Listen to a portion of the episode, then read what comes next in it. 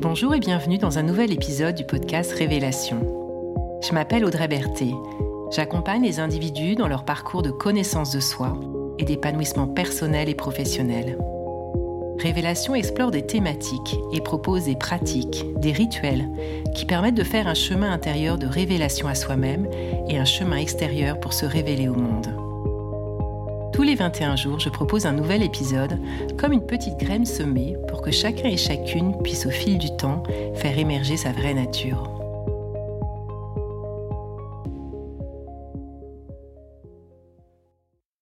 Bienvenue dans cette sixième étape du voyage du héros qui correspond à la phase de transformation de nos ombres et démons. C'est l'étape où nous grandissons, dans le sens où une partie de nous change d'état d'être et ceci grâce à la descente dans nos profondeurs et le dépassement de nos peurs. Cet épisode a mis du temps à sortir. J'ai d'ailleurs cru que je ne réussirais jamais à le terminer. Je ne trouvais pas le bon angle, pas les bons mots. Le sujet me paraissait trop complexe à aborder dans un format si court, et pour la première fois, je me suis vue procrastiner. J'avoue qu'une partie de moi avait même envie de terminer ici le voyage. Allez, fini le voyage du héros, passons à autre chose j'étais tentée d'abandonner au moment charnière du voyage. En prenant un peu de hauteur, j'ai trouvé que ce qui se passait était très instructif, car j'étais en train de vivre exactement ce qui peut se produire à cette étape du voyage où, face aux ombres et démons intérieurs, la fuite semble l'option la plus désirable, alors qu'il nous faut à l'inverse s'y coller et persévérer. Et puis l'autre élément que ce difficile accouchement mettait en lumière est que la transformation ne se fait pas nécessairement aussi vite que nous le souhaiterions.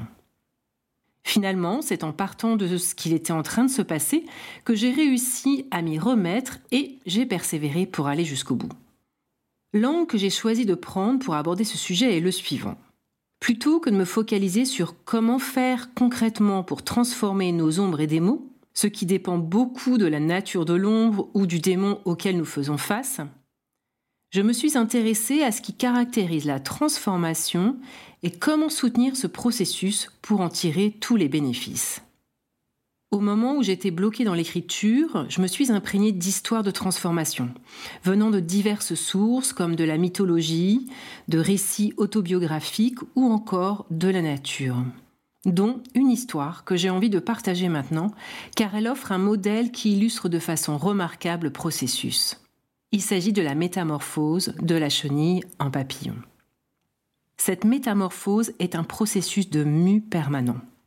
La chenille doit lâcher ses anciennes peaux pour grandir un peu plus chaque fois, jusqu'à sa dernière mue qui est celle du passage à la chrysalide. L'étape de la chrysalide est une transformation intérieure qui lui demande de puiser dans ses ressources pour trouver l'énergie nécessaire au développement. Puis, une fois la lave formée en papillon, elle doit fournir un ultime effort pour briser la chrysalide afin d'en sortir. À ce stade, le papillon n'est pas encore prêt à prendre son envol. Il va devoir déchiffonner ses ailes et les déployer en les gonflant d'air et en y injectant du sang pour durcir ses nervures. C'est un enchaînement de transformations radicales. On voit dans cette métamorphose que les étapes qui marquent le passage d'un état d'être à un autre regroupent trois caractéristiques significatives. Une peau qui tombe, que l'on laisse derrière soi, des ressources mobilisées et un effort important fourni. Aussi, ce qui pourrait s'apparenter à une destruction ou à une petite mort en ce qui concerne la chenille est en réalité une expansion et une révélation de sa nature ultime. Quel parallèle faire avec ce qui se passe pour nous, êtres humains, lorsqu'il y a transformation?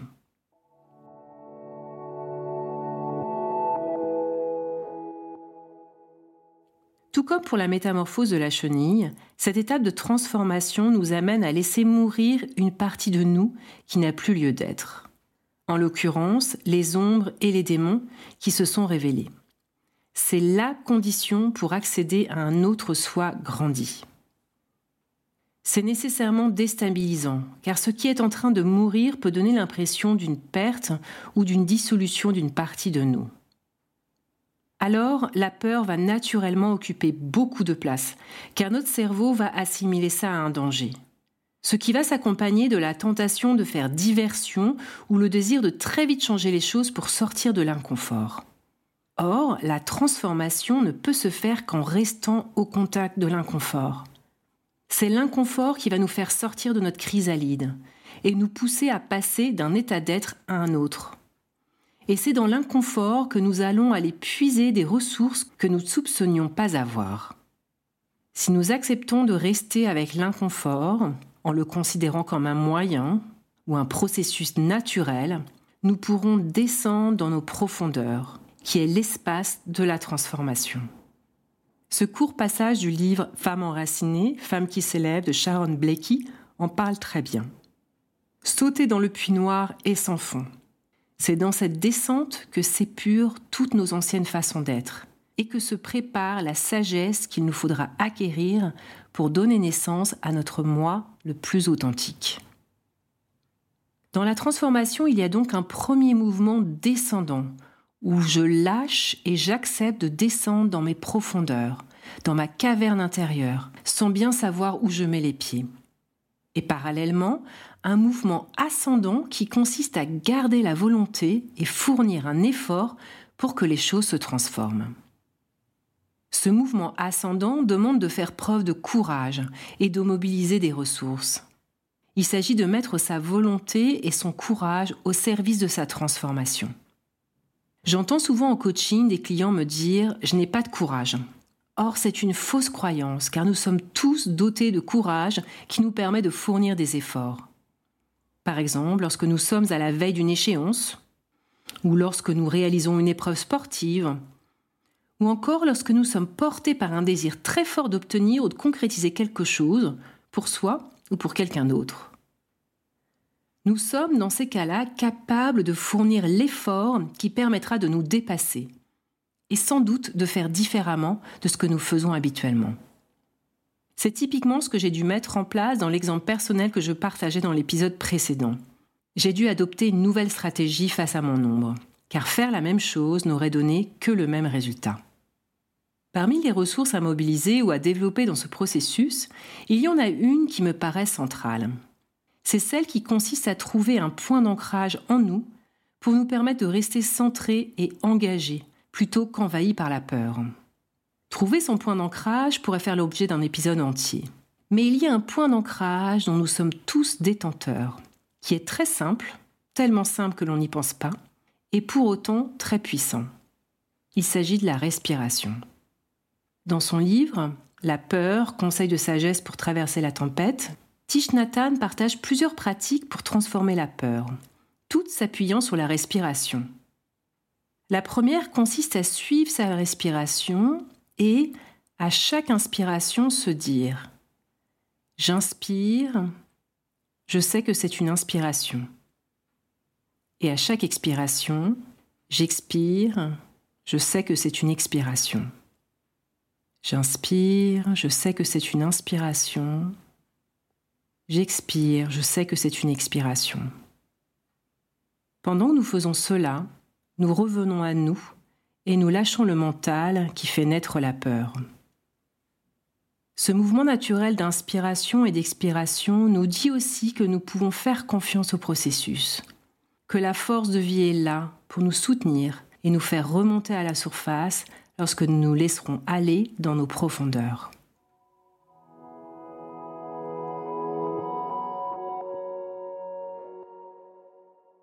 Pour conclure, je dirais que cette étape est de toute évidence une étape qui fait appel à notre humilité, car nous nous retrouvons dans le non-savoir.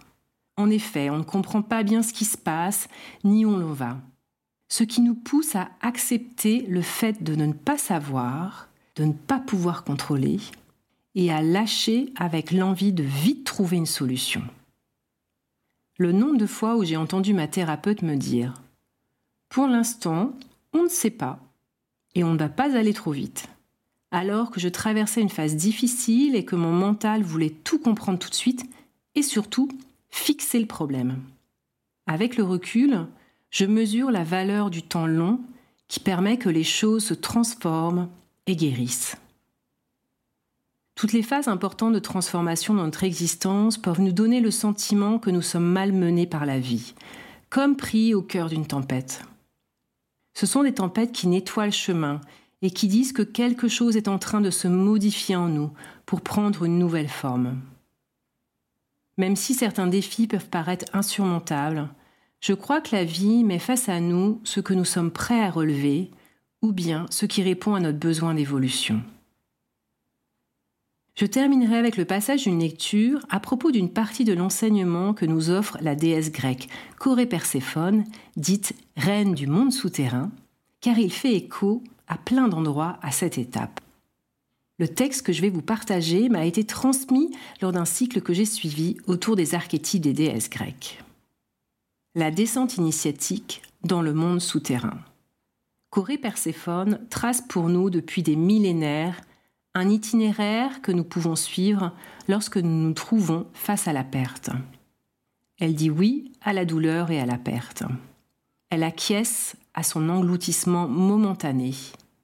Elle épouse avec courage et accepte les étapes d'un voyage inconnu. Elle consent aux épreuves à venir pour en sortir grandie et se donne toutes les chances de transformer cet engloutissement en connaissance d'elle-même. Ce faisant, elle s'offre les conditions pour s'enrichir d'une sécurité interne. Elle acquiert ainsi la force d'âme, autonomie et autorité personnelle, qui la font sortir de la passivité. Elle prend sa place dans le monde et par la modification inévitable de ses habitudes, elle fait des rencontres, s'ouvre, mobilise son potentiel créatif. Elle sait aussi qu'une fois ne suffit pas et que tant qu'elle sera en vie, les occasions lui seront données d'alterner les états de stabilité et les besoins de changement qui la pousseront à se transformer encore et encore, à descendre chaque fois un peu plus loin pour remonter riche d'un nouveau trésor.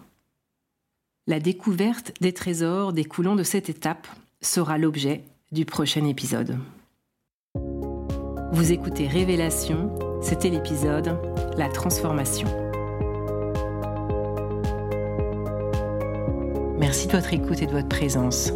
Si cet épisode vous a inspiré, partagez-le autour de vous et abonnez-vous sur la plateforme de votre choix pour recevoir les prochains épisodes. Au plaisir de vous retrouver bientôt et je vous souhaite d'ici là de belles expérimentations et de belles révélations.